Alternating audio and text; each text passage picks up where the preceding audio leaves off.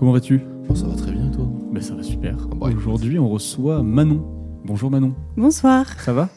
Ça va et vous? Ça va, va ça super. va. T'as crié dans le micro euh, au début. C'est bon, la première fois qu'on nous fait, donc je suis content. Pour une fois qu'il y ait des gens. C'est l'enthousiasme. D'habitude, c'est lui qui crie, c'est pour ça. Ah, Du coup, Manon, on te reçoit pour une thèse en philosophie. C'est ça. Alors, nous. Philosophie politique. Politique. Ah oui, c'est ça, philosophie politique. Et donc, du coup, ton sujet de thèse est Généalogie d'une catégorie politique moderne, la masse, entre processus d'égalisation et principe de distinction. Alors effectivement, ça c'était le titre euh, quand j'ai commencé euh, la thèse. Ouais. Mais comme bien souvent, en fait, le titre euh, évolue, même s'il n'a pas fondamentalement bougé. Le début, ça reste la masse, généalogie d'une catégorie politique moderne. Euh, bon, le titre, bien sûr, il est provisoire, hein, mais la suite maintenant, c'est pour une approche écologique de la santé politique. Ah oui, rien à voir.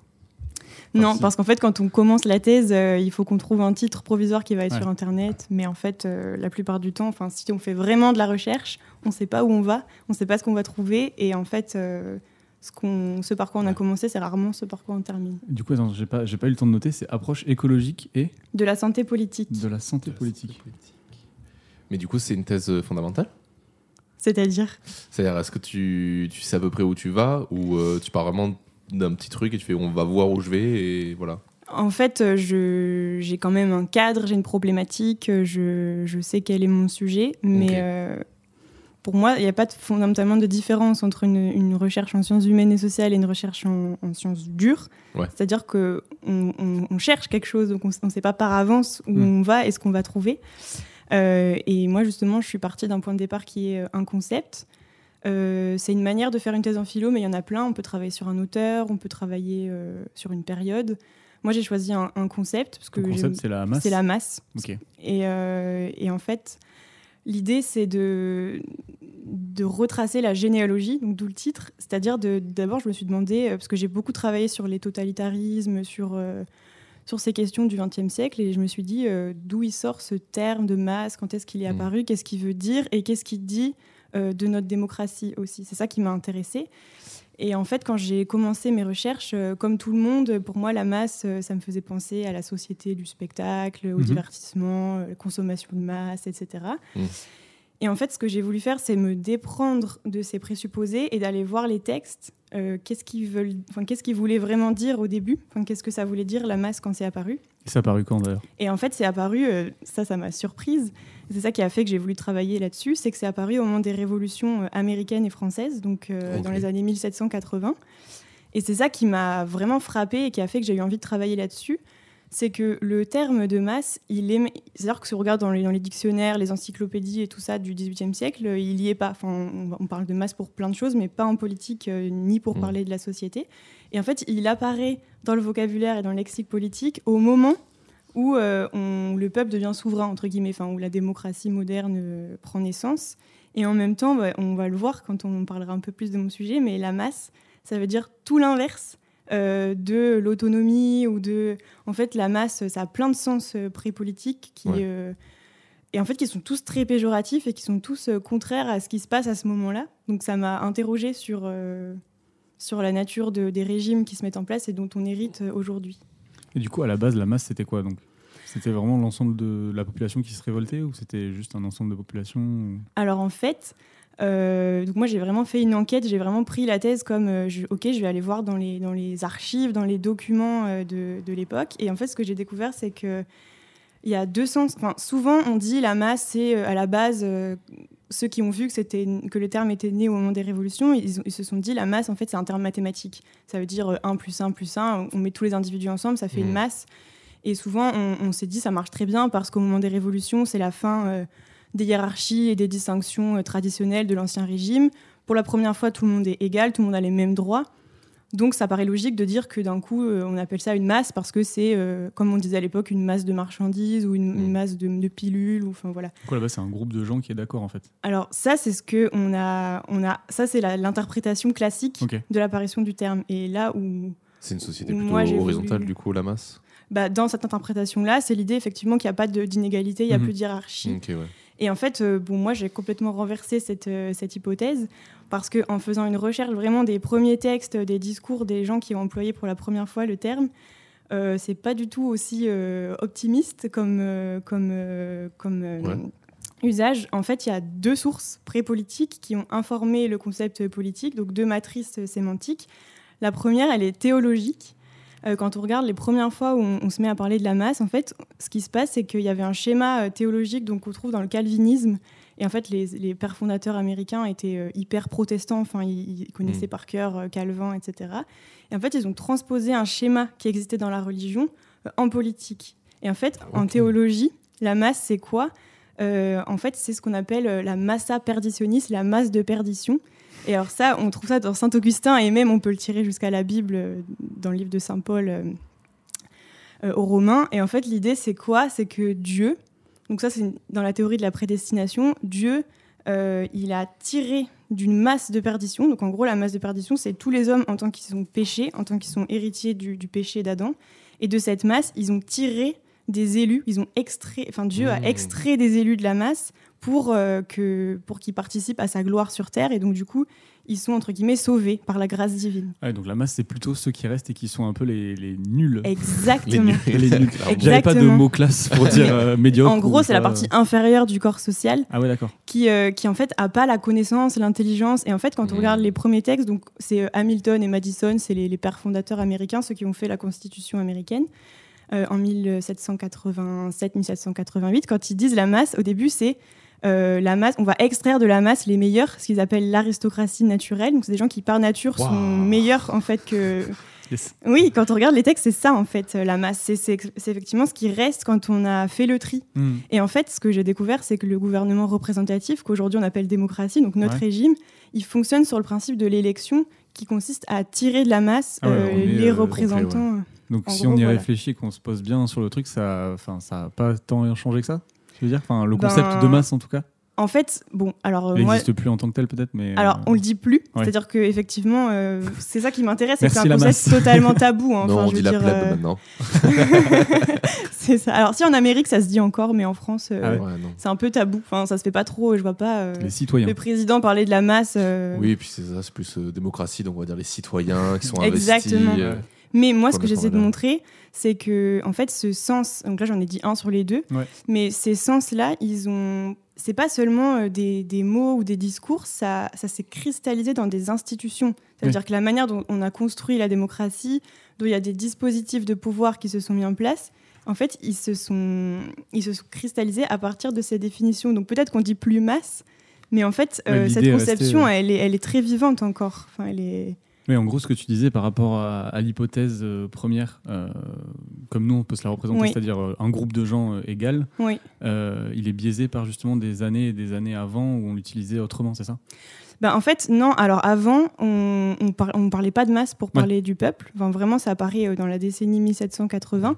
Mais le terme en France, c'est vrai qu'il était utilisé beaucoup dans le commerce, par exemple, pour dire une masse de, une masse de mhm. choses semblables. Enfin, c'était une addition de choses semblables. Donc, du coup, forcément, euh, l'hypothèse qui nous vient à l'esprit quand on voit que le terme de masse débarque en France euh, après la Révolution, enfin, c'est évident qu'on se dit que c'est parce que euh, d'un coup il y a une égalité des citoyens.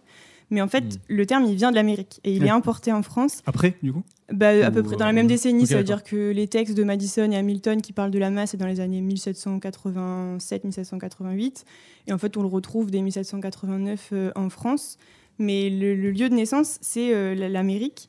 Et en fait, c'est euh, cet arrière-plan euh, théologique, mais on le retrouve aussi euh, en France. Il y a un autre, un autre personnage qui s'appelle François Guizot, qui est un, homme politique enfin, assez influent et qui, qui, a théorisé aussi le gouvernement représentatif, qui est le nôtre. Et lui, il reprend totalement ce schéma théologique de, de l'élection comme extraction de, du meilleur en fait de la mmh. société et puis la masse c'est un peu l'écume quoi enfin il y, a vraiment non mais il y a vraiment cette image qui est qui est très forte. Et du coup, les deux, euh, les deux hypothèses, celle qui était en France, utilisée pour le commerce et du coup qu'on a transposée là, et celle qui vient des États-Unis, elles sont rentrées en confrontation ou elles, en fait, elles se sont entremêlées en fait? Non, en fait, pardon, quand je dis hypothèse, c'est euh, les chercheurs. Enfin, c'est-à-dire, euh, mais ce, ce sens-là, il a pas, il a existé peut-être plus tard, mais en tout cas, aux origines du terme, c'est ça qui m'intéresse parce que c'est ça qui va quand même ensuite influencer l'histoire. C'est pas du tout un sens démocratique ou mathématique, c'est vraiment un sens péjoratif. Et, et effectivement, après, le terme, ça on en parlera peut-être, mais il y a d'autres sources comme la physique. Euh, la masse, euh, c'est aussi mhm. euh, en physique chez Newton l'inertie. Mais ça, c'est des sens qui vont émerger après, en fait. Mais vraiment à la base de, ce terme, et c'est pour ça que ça m'intéresse, parce que le terme, il dit beaucoup, enfin, c'est ce que j'essaie de montrer, c'est qu'il dit énormément sur nos institutions et sur notre manière dont on comprend la démocratie, mhm. puisque c'est né en même temps. Et en fait, le terme de masse, il est, au début, il apparaît pas du tout dans, les pamphlets, dans les journaux, dans, dans les choses que lise le grand public. Ils apparaissent dans les textes et les discussions institutionnelles sur vraiment ok, on, est passé de la monarchie à un nouveau type de régime, comment on va le construire? Et en fait, le terme de masse, il est au centre de toutes ces réflexions-là. Donc c'est pour ça que ça m'intéresse. Et tu disais qu'il y avait une, dans la deuxième hypothèse, qu'il y avait euh, un autre courant que celui euh, qui bah, était logique Alors effectivement, il y a... C'est ce que j'ai mis au jour en, lisant, enfin vraiment en essayant de lire les textes sans lunettes, enfin vraiment en disant qu'est-ce qui, comment ils utilisent le terme. Et en fait, la deuxième source, alors je vous préviens, elle n'est pas du tout euh, glorieuse non plus. Yes. Euh, en, ce moment, en ce moment, on traite des sujets euh, qui sont pas. Euh, Donc t'inquiète, tout va bien. Tout, va bien. Le deuxième sens, il est médical. Il n'est pas théologique, il est mm. médical. En fait, la masse, peut-être que vous l'avez déjà entendu dans, certains contextes, la masse au XVIIIe siècle, c'est la tumeur. D'accord. Ah, onkos en grec. onkos en grec, c'est la tumeur. Et c'est traduit en latin par massa. Euh, ou tout mort. Et du coup, euh, c'est ce qui nous est resté après dans la langue, que ce soit en anglais ou en français, c'est euh, cette idée de, cancer en fait. Et, du coup, en fait, les, premières, premières apparitions du concept de masse, il y a aussi cette influence-là qui s'exerce parce que, alors sans rentrer dans les détails, l'idée c'était à l'époque de, de, de, cette époque de 1780 et quelques, la conception qu'ils avaient, les Américains, d'une constitution parfaite. C'était une constitution euh, équilibrée entre trois pouvoirs.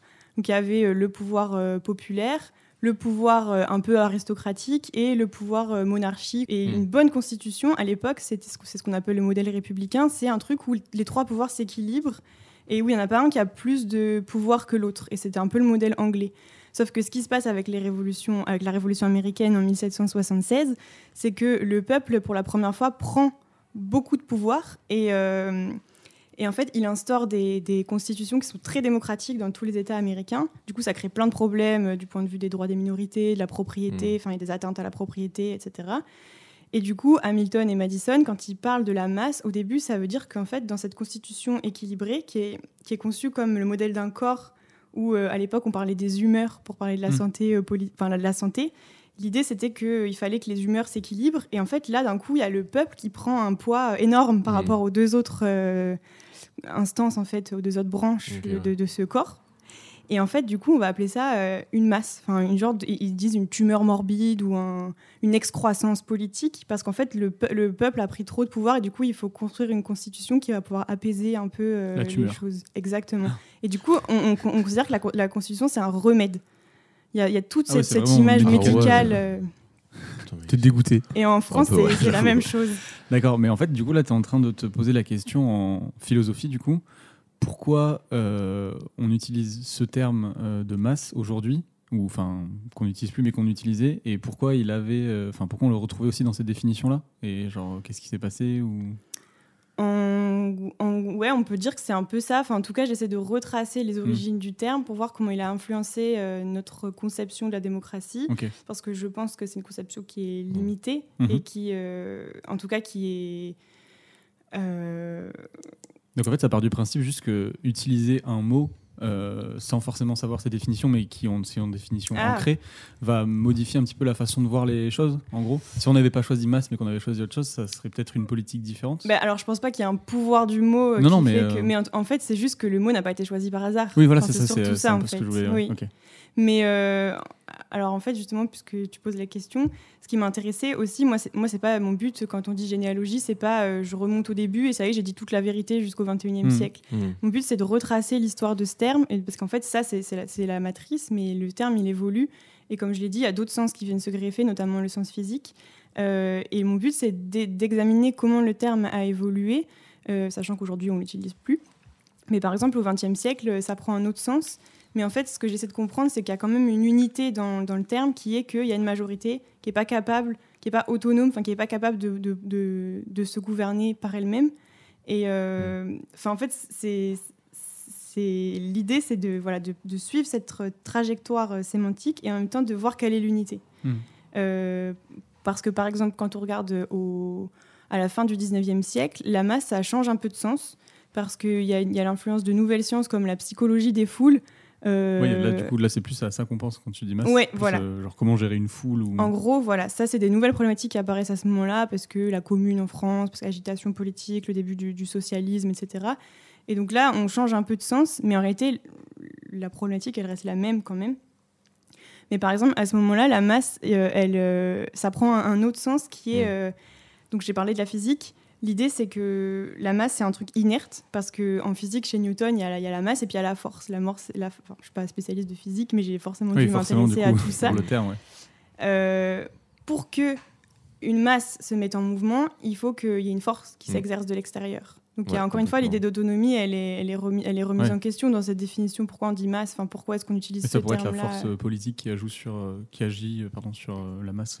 Exactement. Bah, le meneur, par exemple, le meneur de foule, le leader, enfin toute cette. ça, il y a clairement une, une notion de leader et de dirigeant et qui. Impulsion, ouais.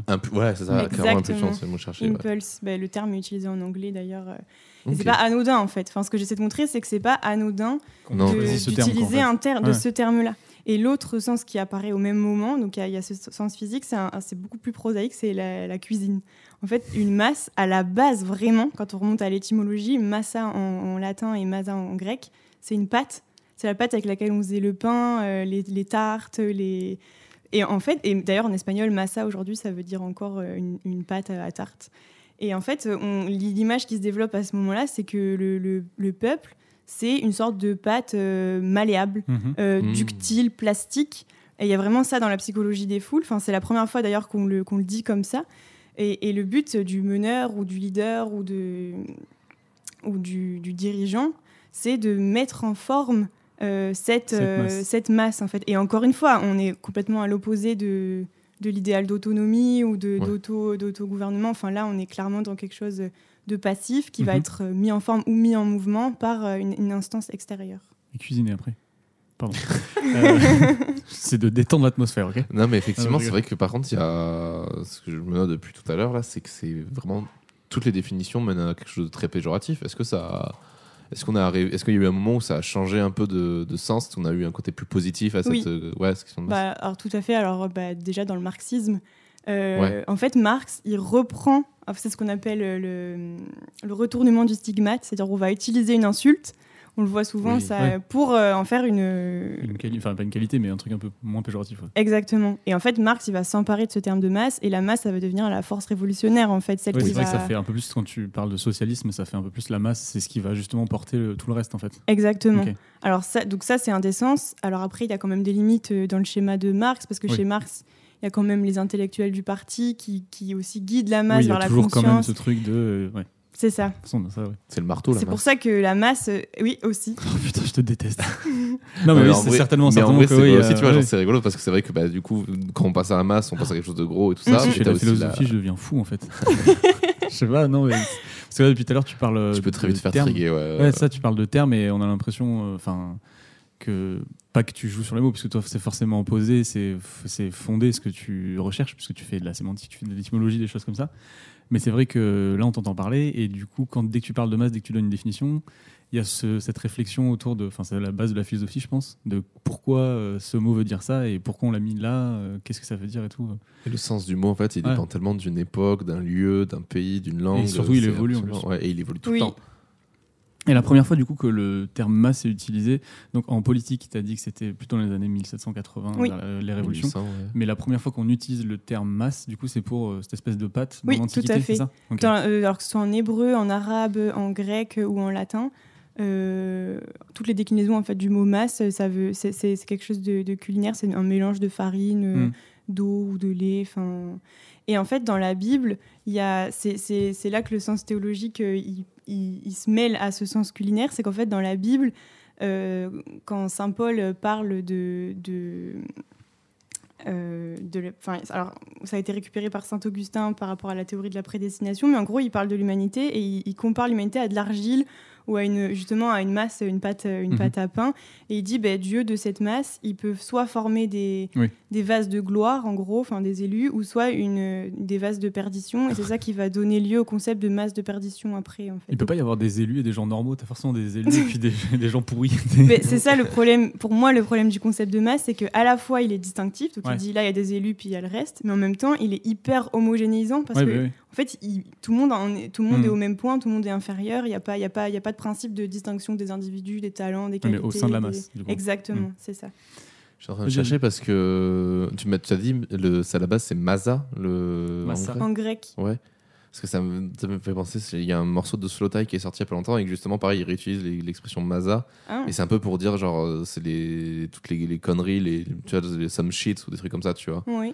Et je me demande s'il n'y a pas aussi, du coup, voilà, aussi un lien avec ça et que le terme n'est pas en train de se reprendre euh, ailleurs, du coup. Oui, effectivement, c'est possible. En tout cas, on l'a gardé dans toutes les expressions culture de masse, consommation de masse. Oui, voilà, euh, Mais c'est très marketing, du coup, maintenant, comme définition. Euh. Oui, mais c'est pas pour rien. C'est parce que, justement, quand je parlais tout à l'heure de, cette, cette, cette, nouvelle conception à la fin du 19e siècle, en fait, c'est pas, je, mon, mon, but, c'est pas juste de, de trouver euh, quelles sont les sources du mot. Enfin, c'est pas mm. juste un intérêt. Euh, là, c'est fondamental, juste pour Parce qu'en fait, je vais vous dire par exemple, quand euh, les premières théories de la propagande sont apparues, donc au moment de la, de la Première Guerre mondiale surtout, c'est là qu'on va comprendre l'intérêt de la propagande et qu'on va se dire que c'est pas forcément la propagande, c'est pas forcément pour manipuler les foules négativement, mais ça peut être aussi un instrument démocratique. cette idée, elle apparaît à ce moment-là. Mm-hmm. Et en fait, la masse, vu que c'est un, truc euh, inerte, euh, etc., on va dire que la propagande, c'est quelque chose qui va la mettre en mouvement. Enfin, c'est vraiment des, des, théories qui émergent. Donc, je peux citer des noms. Hein. Donc, bon, il y a Gustave Le Bon, bien sûr, mais qui n'est pas du tout un démocrate. Mais aux États-Unis, euh, Walter Lippmann, par exemple, qui est un journaliste américain qui a énormément euh, théorisé sur la question de l'opinion publique, du gouvernement euh, représentatif, de la démocratie et tout ça. Et ben lui, quand il théorise la propagande comme une arme démocratique, il y a vraiment cette idée que la masse, elle est, euh, elle peut pas être en mouvement par elle-même, donc il faut la mettre en mouvement, il faut lui donner les idées du progrès, de, du mouvement, etc. par quelque chose d'extérieur qui serait la propagande. Et du coup, là, ça devient quelque chose d'un peu terrible, du coup. Si la mm. propagande, elle est... bah, en tout cas, c'est une conception de la démocratie qui est quand même drôlement verticale et, euh, et, en fait on a perdu l'idée d'autonomie, ça c'est sûr. Et, l'autre sens que je trouve aussi intéressant, c'est que hum, c'est pour ça que je, m'attache beaucoup aux images parce que pour moi c'est pas juste des images, ça dit beaucoup. Mhm. Euh, quand Gustave Le Bon et toute la psychologie des foules théorisent la, foule justement, il y a un, modèle à l'époque qui était très célèbre, c'était l'idée de la contagion mentale. En gros, c'est l'époque où Pasteur découvre le microbe, où on, a les mhm. premiers vaccins et tout ça, et on va transposer ça en psychologie et on va dire les gens en fait, pourquoi il y a des foules qui deviennent folles et tout ça? Ben, C'est parce que en fait, elles, agissent comme euh, quand il y a une épidémie, c'est-à-dire qu'il y a une contagion mentale qui se fait, tout le monde se met à penser de la même façon, il n'y a plus de raison individuelle, il n'y a mhm. plus d'individus, il y a une sorte de foule. Euh, euh, et, du coup, ça, c'est un modèle qui est très répandu à l'époque. Et en fait, ce, modèle-là, il est repris pour penser le remède aux masses. Ça veut dire qu'on va, on va se dire la propagande, ça peut être un moyen, ça peut être comme un vaccin, ça peut être un moyen d'introduire une bonne bactérie ou un bon microbe qui va se répandre une, idée que tu fais germer dans la tête des gens. Euh. Exactement. Mais, mais, mais là, c'est perçu comme quelque chose de positif, comme quelque chose d'émancipateur, euh, etc. Mais ça pose quand même des gros problèmes. Et euh, bah, surtout qu'aujourd'hui, la propagande est vachement, depuis les deux, les deux premières guerres et tout ce qui en a suivi, c'est vachement péjoratif en fait de parler de propagande. Oui. Parce qu'il y a vraiment cette idée d'endoctrinement. Oui. Bah, en fait, à partir des années 30, ils se sont un peu calmés parce qu'ils ils ont compris que ben, ça marchait bien aussi avec les fascistes. Ouais, voilà. ah, ils nous copient, mais. mais oui, ben ça, c'est très, une des découvertes que j'ai faites, c'est que toute cette théorie de la propagande de masse et tout ça, elle est apparue euh, bien avant Hitler en fait. c'est une, arme idée libérale en fait au début. Mais dès la, comme tu dis, dès la Première Guerre mondiale, on a monté la tête aux gens en leur, disant non mais on va faire la guerre, c'est trop bien, allez vous battre. Allez vous battre. Euh, Puis les gens partaient à la guerre, ils pensaient qu'il y en avait pour 6 mois, ils étaient contents. Bon bah résultat, 4, ans de guerre dans les tranchées, yes.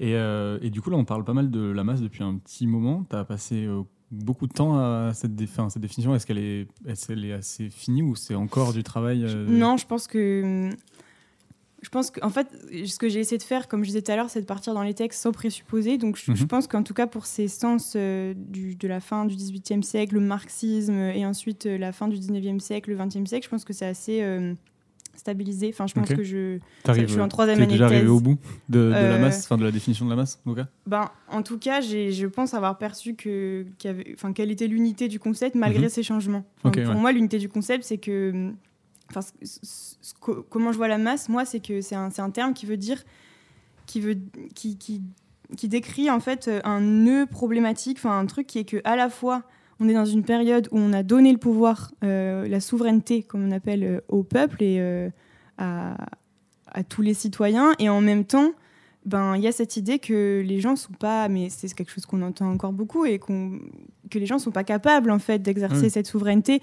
Et donc il faut trouver. et donc la masse, c'est vraiment ça en fait. On parlait pas de masse avant parce qu'il n'y avait pas les mêmes problématiques qui se posaient. Alors on disait multitude, hmm. plèbe, etc. La masse, ça apparaît hmm. vraiment au moment où dans l'histoire on se dit. On donne la souveraineté à. C'est ça, on se dit, on vient de, en fait, on, on, vient d'ériger en principe fondateur la souveraineté populaire et en même temps on se rend compte que le peuple n'est pas capable de se gouverner lui-même. Et hmm. donc, du coup, bah, on met en place des choses, donc le gouvernement représentatif, qui est fondé sur l'idée d'élection, comme je l'ai montré tout à l'heure, ou euh, bah, l'idée de propagande de masse euh, comme un instrument démocratique qui dit, bon, ben, puisque les gens ne sont pas forcément capables de formuler des jugements euh, politiquement intéressants par eux-mêmes, on va leur transmettre par en haut, en fait, leur insuffler un truc. Quelle est la bonne, la bonne conception des choses avant qu'on continue du coup sur le sujet de ta thèse, est-ce qu'il y a d'autres mots que tu as été obligé de redéfinir? Comme ça, avant de te plonger du coup dans, dans la suite euh, ben, je dirais c'est toute, les toute la constellation des termes qui tournent autour de, du, de, l'idée de masse. ou par exemple, propagande, euh, je me suis aperçu que c'était un terme euh, qui était très proche de propagation, mhm. donc contagion. et en fait, un des c'est très intéressant, un des, premiers, des premières définitions qu'on a pu donner de la propagande, c'est ce qu'on appelait la théorie de la seringue hypodermique. Donc c'est une seringue qu'on met sous la peau. Enfin, c'était un, nom, euh, c'était le ah nom d'un remède en fait. Mais du coup, ça m'a permis de, confirmer cette idée qu'il y a vraiment un sens médical, enfin comme un, remède à cette idée de, on va propager des, bons microbes entre guillemets. Mhm. Euh. Alors là, j'ai pas de texte sous la main, mais c'est des choses que j'ai vraiment trouvées dans, les textes. Euh, et l'autre terme qui était utilisé aussi, c'était magic bullet. Ça veut dire la balle magique. et en fait, la balle magique, c'est le nom qui a été donné euh, au premier euh, traitement qu'on peut appeler chimiothérapie, enfin, c'est-à-dire les thérapies par les, non pas par les plantes, mais par euh, la chimie, en fait. et en fait, c'était, c'est, un des premiers noms qui a été donné à la propagande. Donc, il y a vraiment une intrication de, de tous ces, tous ces champs lexicaux. Ça fait un peu nom de drogue aussi quand même la Magic Bullet. ça fait le nom de basketteur. Ouais aussi, ouais, putain. Et aujourd'hui les Magic Bullets Magic Bullet. Et puis en français, ce serait ridicule, hein, les Magic Bullets. Hein. la balle magique. Non, les belettes magiques. Les belettes magiques. Peut-être en fait, c'est la balle d'Harry Potter. Ah, c'est ça, c'est complètement ça. Et du coup, après, dans ton, dans ton sujet de thèse, dans ton titre, tu parles d'approche écologique et de la santé, politique. Hmm. Écologique, tu l'entends sous quelle forme? Alors, en fait. On ne parle pas d'écologie. Hmm, bah, c'est pas totalement éloigné du tout. C'est plus au niveau de la méthodologie que ça m'intéresse. Parce que, euh, bon, ce que je me. Quand j'ai voulu construire le plan de ma thèse, je me, ce que j'ai trouvé, c'est que le, la, la, masse, quel que soit son sens, c'est forcément quelque chose qui est un peu. Euh, euh, pathologique. Enfin, c'est un truc qu'on n'est pas content de dire qu'il y a une masse souvent. Enfin, c'est un problème en tout cas. Et donc du coup, pour répondre à ce problème, il y a eu des solutions thérapeutiques, des remèdes, comme je disais, qui ont été successivement euh, établis. Du coup, j'ai construit ma thèse euh, avec un plan qui, suit euh, ces remèdes. Donc, et en fait, pour les penser, j'ai utilisé des, des, modèles médicaux. Donc, j'ai commencé par décrire que la première approche qui a été utilisée pour soigner entre guillemets la masse, c'est une approche qu'on va appeler symptomatique en médecine.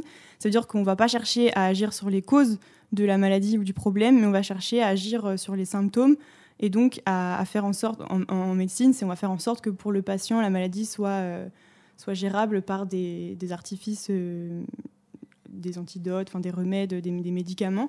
Et en fait, ce que, ce que j'ai étudié quand j'ai étudié le gouvernement représentatif à la fin du XVIIIe siècle et au XIXe siècle, c'est qu'il y a une approche un peu symptomatique du problème de la masse. C'est on va pas régler le problème en agissant sur les causes, on va créer un gouvernement qui permet en fait de, de, de, régler le problème sans, euh, sans se poser forcément la question de, pourquoi, pourquoi il y a une masse en fait, pourquoi les gens ne sont pas capables justement de, se gouverner eux-mêmes.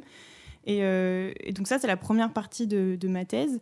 La deuxième partie, c'est une approche non pas symptomatique, mais une approche épidémiologique. On va, on va chercher à, à régler le problème donc, et en fait, ça, c'est une approche en médecine qui apparaît au 19e siècle. C'est l'apparition de l'hygiène publique, de la vaccination, des campagnes de, de, prévention sur les maladies. Euh, de... Et en fait, ça, c'est un peu ce qui, ce qui va être fait au niveau politique par rapport au problème des masses. C'est qu'on va essayer, non pas d'agir sur les conséquences, mais de. C'est ce que j'expliquais tout à l'heure avec cette idée de propagande d'aller à la racine du problème en essayant de modifier les comportements, les opinions, etc. Euh, en amont. le problème, en fait. Exactement. Donc cette fois d'aller à la, racine. Et en fait, moi, ce que j'aimerais proposer dans la thèse, parce que souvent on essaie quand même de proposer euh, quelque chose, et moi c'est une thèse quand même sur la démocratie, parce que c'est un sujet qui me tient vraiment à cœur. Et ce que j'essaie de proposer, c'est une troisième approche euh, thérapeutique, on va dire, euh, et qui est en fait une, approche médicale qui, émerge beaucoup aujourd'hui, justement avec la crise écologique, qu'on appelle l'écologie de la santé. Euh, ou la santé planétaire. Et en fait, euh, l'idée en médecine aujourd'hui, c'est qu'on se rend compte de plus en plus que les maladies, c'est pas forcément le problème, c'est pas forcément des mauvaises conduites individuelles. C'est le problème, c'est qu'il y a un environnement qui est malade. Et, mmh. et, en fait, bon, le Covid, évidemment, il a mis ça en évidence. Enfin, le, les épidémies, enfin toutes les maladies émergentes. En fait, c'est une, approche de la médecine qui est apparue dans le contexte des maladies émergentes, mmh. notamment. Et là, aujourd'hui, il y, a beaucoup d'associations, beaucoup de, chercheurs, beaucoup de médecins même qui arrêtent leur pratique parce qu'ils se rendent compte qu'il y a un problème qui vient encore en amont de, enfin, de ceux que eux ils traitent dans leur quotidien et qui est que, bah, en fait, on est en train il y a un effondrement des écosystèmes, il y a hmm. Là, je parle vraiment de, l'approche euh, écologique de la santé. Et moi, ce que j'essaie de proposer, c'est une approche écologique de la santé euh, politique. Donc, en fait, j'essaie d'appliquer ce, cette approche qui existe aujourd'hui en santé dans euh, la politique. Et l'idée, c'est de dire, ben, s'il y a une masse, s'il y a des gens qui effectivement euh, présentent tout un tas de, symptômes de, citoyens euh, pas, assez compétents pour se gouverner, pour être en démocratie, c'est peut-être parce qu'il y a un environnement politique qui n'est pas propice hmm. à l'éclosion de ses compétences, de ses capacités. De ses... Et en fait, ce que j'essaie de penser, c'est de redéfinir la démocratie pour qui, enfin, au-delà de, des institutions, etc., qui soit un mode de vie qui permette qu'il y ait peut-être autre chose qu'une masse en fait qui, hmm. qui existe euh, parmi les citoyens. Enfin, c'est-à-dire que quelque chose qui permet euh, ben, autre chose que euh, simplement des élites et puis des, des, gens qui sont, qui sont gouvernés. Mais c'est un peu ça ce que tu demandais tout à l'heure entre le fondamental et l'appliqué. Le fondamental, on a plus l'impression que c'est la ta définition de la masse, et l'appliqué, ça va être plus justement appliquer cette approche écologique justement à la santé politique. Quoi. Hmm. Mais euh, ouais, donc en fait, ok, c'est hyper, intéressant. Et en fait, la masse. De soigner un peu l'environnement, enfin, de savoir comment soigner l'environnement politique plutôt que de soigner directement euh, le problème. ok Exactement. Et en fait, j'ai découvert qu'en physique, alors euh, vraiment, moi, c'est pas du tout ma formation, hein, pour le coup. Faire de la physique. Ça a été horrible. J'ai dû lire un, livre qui s'appelait The Concept of Mass. C'était en anglais en plus. Ah, et, il y a un chapitre sur Einstein. Et si j'ai bien compris, l'idée quand même de après Einstein, c'est qu'on va plus opposer euh, l'énergie et la masse. et, euh, et, en fait, ça, ça m'a vraiment intéressée parce qu'en fait, du coup, la masse, ça devient euh, non pas quelque chose de passif qui a besoin d'une force, ça devient une énergie potentielle. Et la notion de potentialité, elle m'intéresse énormément parce que ça veut dire que peut-être si on met en place un environnement qui est propice à l'éclosion de certaines qualités, bah, en fait, c'est la masse, ça devient euh, une énergie potentielle qui peut être actualisée, qui peut être mise. Et là, c'est complètement positif. En fait, il y a Marx et Einstein qui ont mis du positif dans ton concept. En fait, Exactement. L'énergie potentielle, ça me ramène à mes cours de première et terminale. Là, je t'avoue, c'est moi. Hein. Et euh, du coup, je me demandais, tu as l'impression du coup qu'on est dans une crise euh, politique en ce moment? Oui. c'est oui. Sans aucun doute. j'allais te demander aussi par rapport à ça. Mais du coup, euh, qu'est-ce quels étaient les, les, facteurs ou les symptômes que tu as repérés de cette crise du coup? Hum, moi, au début, quand j'ai commencé ma thèse, c'était euh, en 2019. Enfin, quand j'ai fait le projet test en 2019. Donc, en fait, c'était une année euh, pour moi plutôt d'enthousiasme parce qu'il y, y, avait eu les Gilets jaunes, il y avait eu les manifestations mondiales de la jeunesse pour le climat. Euh, moi-même, pour la première fois, je découvrais un peu ce que c'était euh, que sortir, manifester. Mhm. Enfin, j'avais l'impression qu'il se passait quelque chose, enfin, qu'il y avait un et que cette idée qu'on a depuis les années 70 euh, d'une masse apathique, qui s'intéresse pas à la politique, qui, qui se confine dans la sphère du privé. ben, un peu. Voilà, j'ai vraiment eu, il y a eu, enfin, pour moi, il y a eu comme un sursaut et un peu une révélation de ce point de vue-là. je peux pas dire que je suis aussi optimiste aujourd'hui. Déjà, t'as dit en 2019, j'étais optimiste, j'ai fait t'es bien la seule. Hein. Effectivement. Effectivement. Mais, moi aussi, j'allais rebondir sur l'actualité. Je me demandais comment, comment du coup personnellement tu arrives à gérer justement en ayant tous ces concepts et en faisant de la philosophie parce qu'on dit souvent que ben, genre les philosophes euh, enfin c'est eux qui pensent et qui réfléchissent et du coup qui se prennent peut-être plus la tête que les autres comment on gère euh, l'actualité en ce moment avec tout ce qui se passe la dose d'information justement on a l'impression que ce concept de masse il est revenu encore plus fort euh, enfin moi je suis pas du mm. tout dans la science politique ni dans la philosophie mais vraiment de loin euh, avec mon petit avis, on a l'impression que ça revient un petit peu et du coup, ça doit te. Enfin, par rapport à ça, comment tu gères, toi, du coup? Eh ben, c'est vrai que par rapport à d'autres amis qui sont en thèse de philo, euh, qui travaillent sur l'Antiquité ou hmm. sur. Euh, c'est vrai que j'ai une proximité avec mon sujet qui fait qu'il peut y avoir de l'affect. Enfin, il peut y avoir aussi. Hmm. parfois, j'ai l'impression de voir la confirmation empirique des textes. j'ai pas écrit assez vite, c'est en train d'arriver. après, je qui me rend un, peu optimiste, peut-être, c'est que ce que j'essaie de. Enfin, optimiste. Ce que. Ce que si, si, garde optimiste. Allez. Non, c'est que, c'est que le modèle que j'essaie de défendre, enfin, avec bien sûr des auteurs, donc je parle notamment euh, Castoriadis ou John Dewey, qui sont des oui, t'arrives pas toute seule. Beaucoup bien de, name dropping hein, dans cet épisode. Hein. Ah bah, moi que je n'ai aucun depuis le début. Aucune ref. Hein, c'est bah, justement, ça, ça On réécoutera. c'est ça, ça. C'est des, des, philosophes de la démocratie radicale, en fait. ça veut dire radical, ça veut dire euh, à la racine. Enfin, on mhm. essaie de vraiment repenser. Euh. Mais en fait, étant donné que ce que j'essaie de, de, de, défendre, euh, enfin de défendre, c'est une thèse, hein, c'est pas, pas un manifeste. Oui, on dit défendre une thèse. Hein. Oui, tout à fait. Ben, c'est l'idée qu'il y a une potentialité qui est inexploitée parce qu'il euh, n'y a pas forcément les conditions propices. Mmh. Euh, c'est vraiment ce que dit John Dewey, l'auteur, un des auteurs sur lesquels je m'appuie. Et du coup, ben, ça, ça, fait que je peux pas être totalement pessimiste en me disant la nature humaine est telle que euh, on pourra jamais euh, être en ah démocratie ou on pourra pour jamais. avancer ton sujet, es obligé d'être optimiste. En, en tout cas, je me dis qu'on n'a peut-être pas tout exploré hmm. et que et qu'en fait, ce qu'on est en train, enfin le, ce qu'on est en train de produire, c'est peut-être justement des conséquences de tout ce que j'essaie moi de décrire dans cette thèse, à savoir, euh, en fait, ce que j'essaie de montrer, c'est que tous les remèdes entre guillemets qui ont été appliqués à, à la masse, ils ont fait que alimenter euh, le processus de massification. Ça veut dire que hmm. si on dit ben, on va cantonner euh, les gens à simplement élire euh, ses représentants une fois tous les cinq ans, ensuite on va les bombarder de divertissement et de propagande. Alors évidemment là c'est hyper caricatural et je suis beaucoup plus fine dans ma thèse, mais est-ce que, est-ce que en fait ça va, est-ce que ça va régler le problème en fait? Enfin, Est-ce que c'est comme ça qu'on va Enfin moi j'ai l'impression que ça fait que alimenter le problème et j'ai l'impression qu'aujourd'hui peut-être on, perçoit un peu les conséquences de de, de, ce, de, ce, modèle qui, pour moi, arrive au bout. Ouais. T'as vu Fight Club Oui. ouais, genre sur la j'étais en mode, elle me décrit complètement Fight Club là, actuellement, en fait. Et, euh, et, du coup, avec mon petit cerveau de pas philosophe, entre guillemets, comment la philosophie, elle peut être euh, utile directement à, à faire changer un peu les choses? Parce qu'on se dit, la philosophie, ça reste. Euh, enfin, quand on n'est pas dedans, hein. je, je juge pas du tout et tout, c'est vraiment pour être neutre quand on entend parler de philosophie et tout, on, peut avoir cette approche en mode de bah, c'est entre guillemets, grosses guillemets, juste des gens qui réfléchissent et comment après les solutions elles sont apportées en philosophie. En fait, je pense qu'il y a mille manières de faire de la philosophie. Mhm. Euh, en fait, la philosophie, c'est plein de branches différentes, c'est plein de plein d'écoles. Et, euh, et, notamment, moi, une des, des écoles de pensée qui m'intéresse et qui me, qui me nourrissent, c'est, euh, bah, j'ai parlé tout à l'heure de John Dewey, c'est son école de pensée s'appelle le pragmatisme. Euh, alors, ce n'est pas au sens péjoratif de quelque chose de, pragmatique euh, qui est tout, en bas. Enfin, qui... En fait, c'est juste l'idée que la philosophie, pour justement servir à quelque chose, mais au sens positif du terme, elle doit partir de problèmes qu'on rencontre aujourd'hui il ne faut pas partir d'une définition de la nature humaine ou de qu'est-ce que c'est l'État ou qu'est-ce que c'est la souveraineté, etc. Il faut partir de, ben, en fait, là, aujourd'hui, on rencontre un problème.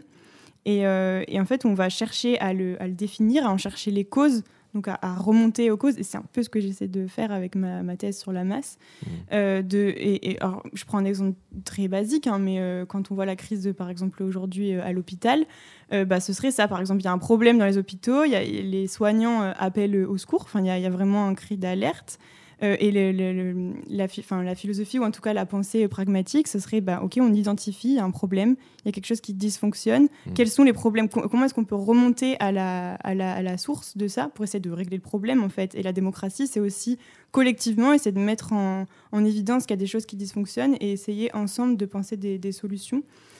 Euh, donc ça, c'est une branche de la philosophie qui est euh, vraiment... C'est-à-dire que la réflexion naît du concret, enfin d'un vrai problème, et elle revient toujours hmm. au concret, puisque l'idée c'est de dire bon, maintenant qu'on a appliqué une solution, on va regarder si ça marche, et si ça marche pas, on va recommencer en fait sans cesse. Enfin, on va et, euh, et ce qu'il appelle l'enquête, euh, oui, l'enquête sociale. Enfin, on va, on va essayer d'identifier les causes et puis de, de, les régler par une enquête. Et la démocratie, ça s'arrête jamais parce qu'en fait, il y a hmm. sans cesse des problèmes euh, qui se posent à différents publics, à différentes échelles. Enfin, voilà. Donc, je pense pas que la philosophie, elle soit Enfin, en tout cas, moi, si la philosophie, elle était purement abstraite, ça m'intéresserait pas. Ouais. Oui, donc, une sorte de lance, euh, lanceur d'alerte de ce qui s'est passé depuis longtemps, euh, comment on fait euh, pour pas continuer à ce que ça arrive Oui, il y a un peu de ça. C'est vrai que je le, je le, conçois un peu comme ça, sans pour autant euh, échapper aux règles scientifiques. Enfin, je veux dire, je, mm. tout ce que je fais, je m'appuie sur des textes avec des citations, avec des. Enfin, je, lis beaucoup de. de, de oui, t'es pas juste dans un coin avec une pipe en train de réfléchir. Euh, non, vraiment. Philosophie politique. mais, mais par contre, j'estime pas qu'un chercheur, ça doit être quelqu'un de désengagé. Enfin, je, mm. pense que ah déjà c'est illusoire. Enfin, personne. Euh, personne n'est désengagé à 100%. Non, mais par contre, ça, ça, ça, enfin, ça empêche pas qu'il y ait des il y a des méthodes, il y a des règles, il y a des, il y a des choses à respecter pour que ce soit de la science et hmm. pas juste. Euh, un avis. Exactement. Un avis de comptoir. C'est ça. Et euh, je me demandais, parce que tu vois, on parle beaucoup de la masse, on parle de tout ça, mais on parle vraiment d'une vision assez euh, individualiste, on va dire, avec un seul groupe.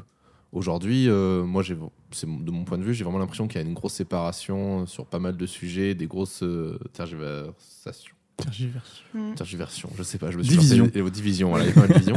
Est-ce que du coup, toutes tes théories sont encore applicables sur. Euh, est-ce que la masse, en fait, peut être différentes masses? Est-ce qu'il y a différentes euh, choses comme ça? Euh, alors d'abord, ce que j'ai envie de dire, c'est que la masse, c'est pas forcément des gens homogènes. Enfin, ça, hmm. oui, complet. Au contraire, il y a beaucoup de, par exemple au XXe siècle, quand on disait la masse, ça voulait dire que justement, c'était des gens qui, enfin très très hétérogènes, divers, avec des pensées qui. C'est un peu les autres, quoi. Je pense qu'il n'est pas. Les autres de l'élite. Les autres. non, mais non, ça va. Non, en plus, tu vois, genre le côté. Pour moi, j'ai l'impression que ça fait genre. La masse, c'est un peu genre. Euh, tout ce qui n'est pas moi. C'est les autres. Hmm. Ah oui, alors ça, comme, comme, quand on dit les gens. Ouais, voilà, ça.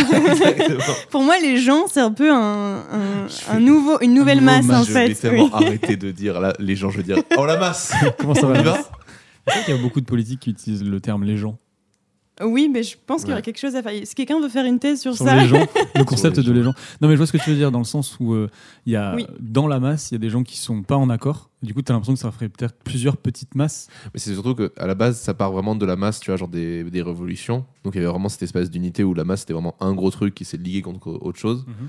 Qu'aujourd'hui, j'ai l'impression que c'est plus plein de petites, de, de pas petites, hein, mais plein de masses différentes, surtout si on parle d'un point de vue politique. Euh, là, en ce moment, il y a une, énorme mm. séparation entre la droite et la gauche. Mm, mm. Et tu as deux grosses masses, tu vois. Et, euh, Ouais, mais ça, ça représente, du coup, par rapport à ce que tu dis, par rapport à l'élite, ça représente même les deux grosses masses que tu dis. Ça représente qu'une seule, en fait.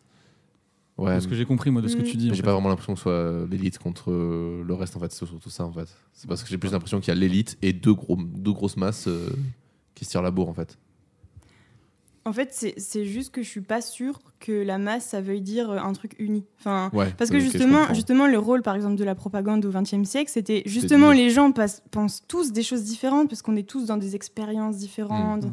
Et l'idée, c'est qu'est-ce qu'on va faire pour qu'il euh, y ait une communauté qui émerge, enfin, une, unité en fait. Et, euh, et ça, ça va, enfin voilà, ça va être apporté par des, des, outils de communication et des choses comme ça. Mais du coup, je suis pas sûre que, à part effectivement dans les événements où là, d'un coup, euh, le, peuple devient euh, un parce qu'il y, a une action qui fait que, par exemple, dans la Révolution. Mais sinon, je pense que c'est un peu un fantasme de se dire qu'il y a déjà eu une communauté euh, totalement unifiée, sans, conflit, sans, diversité. Ok. Ok. Ok. J'ai eu la réponse, donc je suis content. mais du coup, on en parlait tout à l'heure. Genre, c'est un sujet qui est quand même très d'actualité, que tu peux relier à plein de choses comment ça va en dehors de la thèse Oui, bah, c'est vrai que j'ai l'impression de tout le temps travailler en fait. Ah, du ouais. tu m'étonnes. Et euh, c'est comme euh, on avait on avait reçu quelqu'un, euh, oui, l'épisode va sortir, qui travaillait sur des modèles de bah, David qui travaillait sur des modèles de comment dire d'écologie, d'écologie, essayer de, résoudre les problèmes écologiques et économiques. Et il disait, mais j'étais tout le temps dans ma tête. Lui aussi, il était très engagé. Et le week-end, il était dans des assos, des trucs comme ça. Il dit, mais en fait, genre, c'est horrible parce que du coup, moi, je, travaillais des choses qui m'intéressaient. Et plus je travaillais, plus je voyais qu'on allait droit dans le mur. Tu vois. Mm. Du coup, est-ce que toi aussi, ça te. Oui, je pense qu'il y a des moments où, où j'ai du mal à faire la part des choses et où ça, me, ça, me, ça, me, déprime un peu. Enfin, ça me. Parce que, parce que j'ai l'impression que. non, bah, bah, par contre, quand, quand, je fais ma troisième partie là, sur les potentialités et tout, ouais. je, je ça hyper... c'est c'est ça, c'est la révolution. euh, mais c'est vrai qu'il y a, y a une, une, distance qui n'est pas forcément tout le temps facile à mettre. Et euh, bon, bah, même dans les repas de famille, il se peut que je, m'enflamme un peu. Déjà, les repas de famille, même moi qui fais pas de philosophie politique, moi je m'en vais quand ça parle de politique en famille, attention. moi j'insulte des gens. Mais c'est ma famille, donc ça va. Mais du coup, est-ce que tu fais des, des... est-ce que tu arrives à faire des choses? Est-ce que tu as besoin de faire des choses en dehors de ta thèse pour essayer justement ah de mettre un ah ça, c'est, la partie de, c'est la partie de, du podcast. Où on aime bien discuter de ce que font tes arts personnellement, si on a envie d'en parler. Ah bah, Donc, qu'est-ce que tu fais à côté? Je fais du chant. Euh, je prends des cours de chant et euh, ça, ça me fait beaucoup de bien. C'est, pense plus philosophie. Complètement dépolitisé. ça parle d'amour, de voyage. Tu fais pas des chants de propagande? Non, j'ai pas encore commencé à chanter des chants communistes. euh, après, je fais de la pyrogravure. Ok. La pyro... Ah, c'est des trucs. Euh, avec le truc. Sur le bois. C'est le truc avec le feu. Ouais. non, mais je crois que je vois, je crois que ma soeur, elle avait ça aussi. Euh, l'écriture sur bois avec. Euh, avec, putain, comment ça s'appelle cet outil là Un pyrograveur. C'est ça. C'est un pyrograveur ah, Parce que moi, ça ressemblait vraiment à un, fer à souder, je trouvais. Le... Oui, mais c'est le même, ça, hein. même principe. Ok. Ah, c'est stylé ça. Tu vends des choses sur Etsy? Non. En pyrograveur. J'ai pas de compte. Je suis un peu has-been pour ces trucs-là. T'as pas de compte Instagram pour le chant et t'as pas non. de ça, mais comment tu fais quoi? Déjà j'ai Facebook, je trouve ça. ok, donc du chant et, de, la pyrogravure. Et ça, ça aide à. On devrait faire une liste des, des, des activités, les plus improbables que font les chercheurs pour sortir de C'est vrai qu'on a pas eu ça. On a eu, beaucoup, on a eu pas mal de couture au final. Ouais, couture et, ça et, de. Ça, c'est ma sœur. Et de jeux. de jeux vidéo. Ouais, jeux vidéo. Bah, ça... Les ah thésards, c'est des geeks. Hein. Bah, bah, c'est dans le titre. Hein. Thésard. Hein, je vais étudier un truc J'ai spécifique. beaucoup joué aux jeux vidéo quand j'étais petite, hein, par contre. je, sais que si j'y replonge, c'est fini. J'arrête ma thèse. ça dépend dans quoi tu replonges. Faut, faut pas aller dans les trucs où ça prend trop de temps. Genre, déjà, ah, on va se mettre des ah, jeux en ligne à proscrire. World of Warcraft. On en a ah parlé, la, dernière on en a parlé la dernière fois. c'est mort. Et euh, mais je sais plus ce que j'allais dire. Ah bah t'es perdu Ouais, je suis perdu. T'es dans, dans, la masse Je suis dans la masse. t'es à la masse. oh Joli. Elle fait plus de jeux de mots que toi depuis tout à l'heure. Ah ouais, y a en fait, la réalité, c'est que depuis que je travaille sur ce sujet, j'ai l'impression que tout, le monde parle de ça, que toutes les expressions. ah ouais, vous parlez de la masse? Pas du tout. Je peux vous en parler? Non, calme-toi. D'accord, ça fait déjà 8 fois que tu nous parles de la masse. Et là, donc, du coup, tu disais que tu étais en troisième année? Oui. Et euh, tu sais combien de temps ça dure une thèse de, enfin combien de temps ça dure une thèse de philo? Bah, Mon contrat il dure trois ans, donc ça veut dire qu'à la fin de l'année il faut que je me débrouille. T'as eu une bourse, c'est ça Oui, c'est ça. J'ai eu la chance d'avoir fait un contrat de travail. Quoi. Ouais. Alors c'est pas un concours, c'est sur dossier. Ah sur dossier. Euh, ouais, on présente le, le, le, le projet de thèse avec ce titre-là provisoire euh, qu'on a cité au début. Ce titre-là, qu'elle déteste maintenant. Ce truc Alors, si thèse.fr écoute, changez-le. on a le droit de le changer qu'une fois. C'est vrai C'est pour ça qu'on peut, peut pas le changer avant le jour de la soutenance. Parce ah que bah, tu m'étonnes. S'il change pendant la nuit, c'est fini. Et du coup, ouais, quoi, ça dure 5 ans une thèse Alors, ouais, je pense que globalement, c'est à peu près ça. 4 ans et 9 mois Ouais, c'est ça, c'est en droit, ça. Eh la moyenne, c'est 89 mois. J'ai entendu. euh, après, ben, ouais, la vie, elle est aussi faite d'imprévus et d'aléas. Et parfois, on pense qu'on va pouvoir passer un an complet, puis c'est pas possible. Donc, en fait, euh, c'est un peu difficile à dire, mais je pense qu'en moyenne, euh, en philo, c'est plutôt 5 ans. Hmm. Mm. Moi, ce sera ça, je pense. Et euh, tu donnes des cours à côté? Oui. Ah. C'est bien. C'est la partie que je préfère. Tout le monde dit ça, c'est incroyable. J'ai jamais vu un thésard qui fait Oh, je donne des cours à côté. Ah, j'en connais en philo. Ah, elle balance, mais. J'ai pas dit de nom. elle fait du name dropping depuis le début. Hein. Il y a, des, il y a Kevin, il déteste ça. Il y a des têtes qui vont tomber, moi je te dis. Non, parce qu'en fait, la recherche et l'enseignement, c'est quand même hyper lié. Pas la même... Oui, c'est très lié, mais c'est quand même pas la même chose. Et on peut être très à l'aise. Euh, parce que tu donnes des cours à des licences ou à des masters J'ai eu tout. Alors, j'ai donné des cours d'agrégation euh, en philo, des cours de licence, pas de master, non. Des masters Des masters. Oh putain, oui. Yes. Là, je me sens détrônée. Attention, ici on est très très fort. Et c'est pas fini. c'est pas fini. Euh, ouais, donc cours de licence et euh, souvent c'est des cours en philosophie politique, donc c'est moi je me régale. Ok. Et t'as fait ton stage dans ce sujet? Enfin, avec ce sujet ou pas? Ton stage de mm. master avant, euh, avant la licence? Parce que tu disais que t'as préparé. avant la licence, avant la thèse. tu disais que t'as préparé ton, ton sujet de thèse pour le, pour le soumettre à un concours Enfin, un jury? Ouais, mais c'était pendant mon master 2. Ok. Et tu travaillais sur ça en master 2 aussi? Pas du tout. Pas du tout. Enfin, en fait, en master 1, j'ai travaillé sur les totalitarismes mhm. avec la philosophe Anna Arendt. Ah oui, tout à fait. Putain, j'ai une ref. T'as un nom. Anna. Anna Arendt. Alors, ne me redemande pas ce que c'est, mais je l'ai déjà entendu plusieurs fois. Je l'ai entendu. je l'ai entendu, voilà. Bah, elle parle justement beaucoup de la société de masse et tout ça, donc c'est la mm. première, c'est là la première fois où j'ai j'ai un peu travaillé là-dessus. Et après, en M2, j'ai travaillé sur euh, une philosophe espagnole parce que je suis très passionnée d'espagnol et en fait en France la philosophie espagnole. Julie Olivier. Ah, de ouf, tu vas kiffer. Vas-y, on parle en parlera. D'accord, d'accord. non, parce que je fais que de couper depuis tout à l'heure. Euh, donc c'était sur une philosophe espagnole parce qu'en fait en France euh, pas du tout de reconnaissance de la philosophie espagnole. On va souvent dire que l'Espagne c'est plutôt la littérature mhm. Cervantes. Et d'ailleurs à l'agrégation de philo il y a une épreuve de langue. Euh, il y a de l'allemand de l'italien de l'anglais etc il n'y a pas d'espagnol. Donc moi au début je voulais un peu me trouver un peu une niche. Je voulais un peu travailler ça m'intéressait beaucoup de faire de la traduction et tout ça. Bon on m'a expliqué qu'en thèse c'est un peu compliqué de, si on veut un poste, de partir sur des sujets euh, complètement euh, novateurs. En fait, euh, il vaut mieux d'abord trouver un poste et ensuite faire ce qu'on veut. Enfin, en tout cas, proposer des choses un peu nouvelles. mais donc, j'ai quand même pu travailler dans mon master 2 sur cette philosophe qui s'appelle Maria Sambrano. Et, et en fait, c'était un livre qui parlait de démocratie, s'appelait Persona et Democracia. Euh, et, c'était un livre sur la démocratie et le dernier chapitre c'était sur les masses. Ah, et, euh, là je me suis dit, euh, il y a peut-être quelque chose à faire. du coup, on reconnaît pas trop les philosophes espagnols, mais ton sujet vient d'une philosophe espagnole en fait. Oui, bah, alors, un des grands livres qui a été écrit sur la masse, c'est La révolte des masses de Ortega y Gasset. La Rebellion de las Masas, c'est 1910. C'est enfin, c'est le seul livre de philosophie espagnole qui est un peu connu en mhm. France. Enfin, le seul pour les gens qui font pas de philosophie espagnole.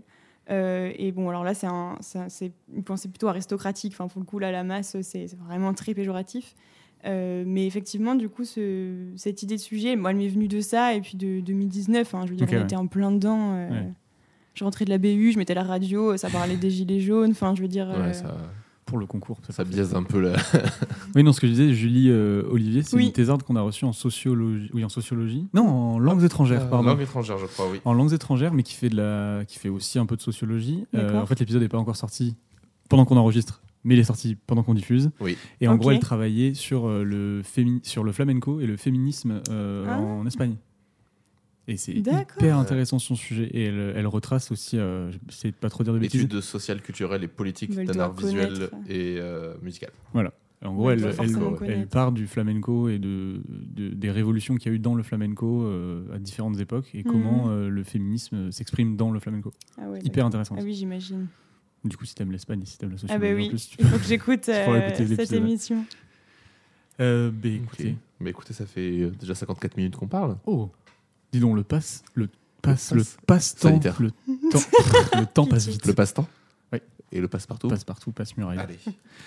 On passe à ton interview, ton interro. Mon interview Ton interro. Moi, j'ai pas commencé ma thèse encore. Non, c'est vrai. le jour où tu commences ta thèse. Euh, bah, on relance un podcast. On relance un podcast. Te suis. Est-ce que juste avant de passer à son interro, tu as des petites choses à rajouter sur ton sujet qu'on n'aurait pas dit? Hmm. Là, j'ai rien qui me vient. Chaudière. Peut-être la chaudière euh, va-t-elle m'inspirer Si, moi je voulais juste. Non, non, je te demanderai après. Vas-y. Hein? Tu peux lancer. À moi là? C'est parti. Et chaud C'est l'interro de Robin. Du coup, Manon. Bonjour. Bonjour. Enchanté. donc, tu es venu nous parler de donc, cette thèse euh, en philosophie qui traite du coup de la masse. Et ton but euh, dans la finalité, du coup, est de trouver. Euh, bon, et se fait un peu en trois étapes assez classiques au final, c'est de définir ce que c'est que cette masse, euh, quels sont ses impacts, et de trouver des solutions dans une application politique et de coup de santé politique. C'est à peu près ça. Très bien résumé. Ben voilà. Bravo. J'aime bien, c'est une phrase, c'est simple. Ah, je commence, ça commence. Mais en vrai, tu sais que je, plus ça va, plus je me dis. Mais, mais t'es plus concentré qu'avant. Ouais, de ouf. Je trouve. Une grosse compétence synthétique. Non, il était très concentré au début, après il s'est dissipé. C'était n'importe quoi. et euh, ben, merci Robin. Et je voulais savoir, moi, ce que tu comptais faire après. Euh... tu avais des idées déjà? Ça, c'est une très bonne question. Yes. Je peux pas dire que je suis sûre à 100% de ce que je veux mhm. faire, comme beaucoup, je pense, aujourd'hui, parce que c'est quand même. Euh, les postes sont rares. Enfin, il y a. Ouais. Et euh, puis c'est un milieu aussi un peu particulier. Enfin, mais. Euh, oh. Mais euh, moi, je gardais, enfin, je, c'est quelque chose que j'envisage en tout cas de, poursuivre. Et, ce qui me plairait beaucoup, c'est le fait de pouvoir enseigner sur des sujets sur lesquels j'ai fait des recherches, enfin, et de, de, faire mm. cohabiter la recherche et l'enseignement qui pour moi vont vraiment ensemble. Enfin, même quand je donne cours, il se passe des choses. Enfin, les questions des étudiants parfois me ben, me surprennent et, me m'invitent à du coup à changer de, perspective ou aller voir d'autres choses. C'est vrai que c'est des questions qu'on a beaucoup posées à ceux qui font, euh, enfin ceux qui donnent des cours. On leur demande aussi des fois si les élèves vous ont fait euh, ben, genre, ressurgir des, oui. trucs. Oui, parce que surtout les L1. Enfin, moi, j'ai c'est des petits jeunes. Euh. Ben, parce qu'en fait, c'est ça, genre, ils ont un regard un peu nouveau. Mmh. Et en fait, nous, quelque part, enfin, moi, ça fait 8 ans, je sais pas combien d'années que je fais de la philo. Oui, donc t'es forcément, enfin, pas bridé, mais t'es forcément a des questions que je me pose peut-être plus à tort. Mm. Et en fait, il y a cette fraîcheur un peu de, ces étudiants. En plus, la plupart de ceux que moi j'ai en cours en ce moment, avec le Covid, ils n'ont pas vraiment eu de terminale, enfin, ils mm. ont une terminale très dégradée. Donc, il y a vraiment un regard euh, un, peu, euh, un peu nouveau, enfin, un peu. Euh, oui, ils découvrent un peu la philo. Oui, voilà, c'est ça. Et en fait, déjà, moi, ça m'oblige à, à me revenir à des choses plus fondamentales en fait plus ouais voilà des, et à l'inverse je trouve que leurs questions euh, sont toujours euh, très surprenantes et, euh, enrichissantes. Oui. Ok. ok bah écoute c'était très content de parler de ce sujet. Je savais pas où est-ce qu'on allait j'avais un peu peur au début je me suis dit putain ça vaut risque de partir dans tous les sens. Et en fait c'est gavé précis c'est abusé. Bah, en même temps t'étais vachement clair je pense. Ton, sujet je pense que tu le tiens vraiment ah non, ça fait trois ans, j'allais dire, t'es sur la fin, mais pas du tout en fait. Je suis au milieu. T'es au milieu. Ouais, là je suis clairement au milieu. Non, mais on, souhaite, euh, on te souhaite le meilleur et que tu puisses du coup, euh, enfin je sais pas moi, faire des conférences. T'as déjà fait, dû faire des conférences ou pas, bah, Là j'en ai une demain et mardi. Yes. Ah ouais? Au Havre. bah ouais, bah, on espère pour toi que tes conférences elles pourraient être entendues par le maximum de gens si ça peut aider à l'environnement euh, et à la on santé politique. T'as publié quelque chose ou pas encore? Oui, j'ai vu. Juste un article sur bah, justement Maria Sambrano, sur cette philosophe espagnole. J'ai eu l'occasion de faire un article qui résumait mon mémoire de M2. Euh, et en ce moment, je dirige un numéro de revue sur euh, l'intelligence des masses euh, qui va paraître l'année prochaine. Trop bien. Et ce sera un peu les premiers résultats. On passe au Rocco ou quoi? On passe au Rocco, allez. Est-ce que tu vas recommander Massisteria Je t'avoue que je la prépare depuis un petit moment. je te vois, t'es comme ça. Je vais dire la blague. qui veut commencer? Ah, je l'ai. J'ai tes deux papiers. Pour un libéralisme poétique, réforme de l'entendement et démocratie dans la pensée de Maria Zombrano. Et cahier de civilisation espagnole contemporaine. Ah, ok. Et vous pouvez la retrouver sur euh, l'internet si vous tapez Manon Delobel. Et eh ben voilà. Peut passer au recours. Euh, oui, du coup, tu commences ou non, Moi, j'y vais, en premier. Moi, je finis parce que c'est encore un truc qui n'a aucun rapport avec le ah, sujet. Ah, écoute, vous savez quoi? Pendant qu'on a discuté, je viens de me rappeler d'un truc. Émerger une reco. Du coup, j'aurai deux recos. Euh, je vais recommander, comme on a dit avant, parce qu'on a parlé un peu cinéma et science-fiction avant, je vous recommande District 9. Pardon. tu te fous de ma gueule. Non, tu recommandes Mass Effect. Désolé, pardon. non, je recommande bien évidemment Massive Attack. Massive Attack. Non, je suis désolé, je coupe depuis tout à l'heure pour des trucs nuls en plus. Vas-y. non, je recommande District 9 parce que ça a été euh, de Neil euh, Blomkamp, qui est un réalisateur euh, sud-africain. Et alors déjà, bon, ben, on recommande pas beaucoup de cinéma africain, donc je pense que c'est toujours bien de le faire. Et District 9, c'est vraiment son, pour moi son chef-d'œuvre parce que bon déjà il a fait un film de merde juste après donc ça contrebalance de ouf. Il a fait Elysium. Non, non il est pas terrible. Voilà et qui est vraiment pas terrible mais celui-là c'est vraiment un chef d'œuvre et euh, en plus voilà il pose beaucoup de questions euh, ça reste quand même euh, parce qu'il y a beaucoup on a beaucoup vu dans la science-fiction ce cliché enfin un peu ce cliché de cohabiter avec les aliens avec du coup le parallèle sur le racisme et tout ça. Mais là du coup vu que ça se passe en Afrique du Sud, euh, à Johannesburg. on moi, je vraiment... l'a pas vu trop hein, dans les films de science-fiction. C'est plus les aliens qui sont supérieurs aux humains et qui détruisent tout, tu vois. Ça dépend. Bah, Là, je trouve que pour une fois, c'est bien fait le fait qu'ils doivent cohabiter. Non, mais en fait, c'est hyper bien fait. Mais le fait de placer ce contexte-là euh, mm. en Afrique du Sud avec ouais, l'apartheid et tout, je trouve ça encore plus intelligent. Et en plus, le format est très particulier. Genre, c'est, ça mélange. C'est glauque un peu. Hein. C'est hyper glauque. C'est hyper. Euh, voilà, c'est hyper. C'est très intelligent. Je vous recommande ça. Et alors, l'autre truc que je vous recommande, et je vais rechercher un peu parce que j'ai pas les, les auteurs, c'est euh, des euh, bouquins de vulgarisation de philo que je lisais quand j'étais gamin.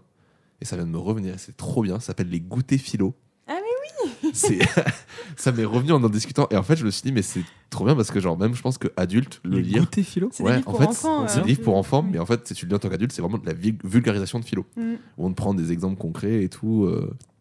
C'était hyper bien j'étais de retrouver ceux que j'avais ceux que j'avais lus et c'est vraiment des petits formats c'est trop mignon il y en a pour 8 pour 20 euros sur eBay si vous voulez euh, ah mais voilà, mais c'est exactement cela. Il y avait l'être et l'apparence. Euh, voilà, il y avait euh, le respect et le mépris, les garçons, les filles, pour de vrai, pour de faux, le bien, le mal, les dieux et Dieu. Voilà, donc il y a plein de sujets trop bien. C'était hyper bien écrit et voilà, je vous recommande tout ça. voilà, que vous pouvez trouver chez votre meilleur marchand de journaux, je pense. Libraire. Libraire. c'est pareil. C'est pareil, de ouf. Quel est ta reco, toi, Manon? Euh, j'ai essayé de faire un peu en lien avec mon sujet sans que ce soit trop euh, le cas non plus. Euh, moi, c'était une découverte que j'ai faite cette année d'une femme qui fait des, documentaires et des, livres et qui s'appelle Marie-Monique Robin. Ok. et en fait, pourquoi je dis que c'est en lien avec ma thèse? Parce que c'est, il y a vraiment, enfin, c'est une journaliste d'investigation qui travaille sur, donc à la, base, elle a beaucoup travaillé sur Monsanto. Enfin, elle a fait des documentaires sur, euh, sur Monsanto. Et là, elle a, elle a, sorti un livre, euh, elle a sorti plusieurs livres sur les maladies chroniques et les épidémies pour mettre en lien avec euh, ben, l'écologie, en fait, avec les problèmes écologiques. Et notamment, même, elle a sorti un livre aussi qui va bientôt être trans, transposer un documentaire sur le Covid, enfin sur les questions liées au Covid.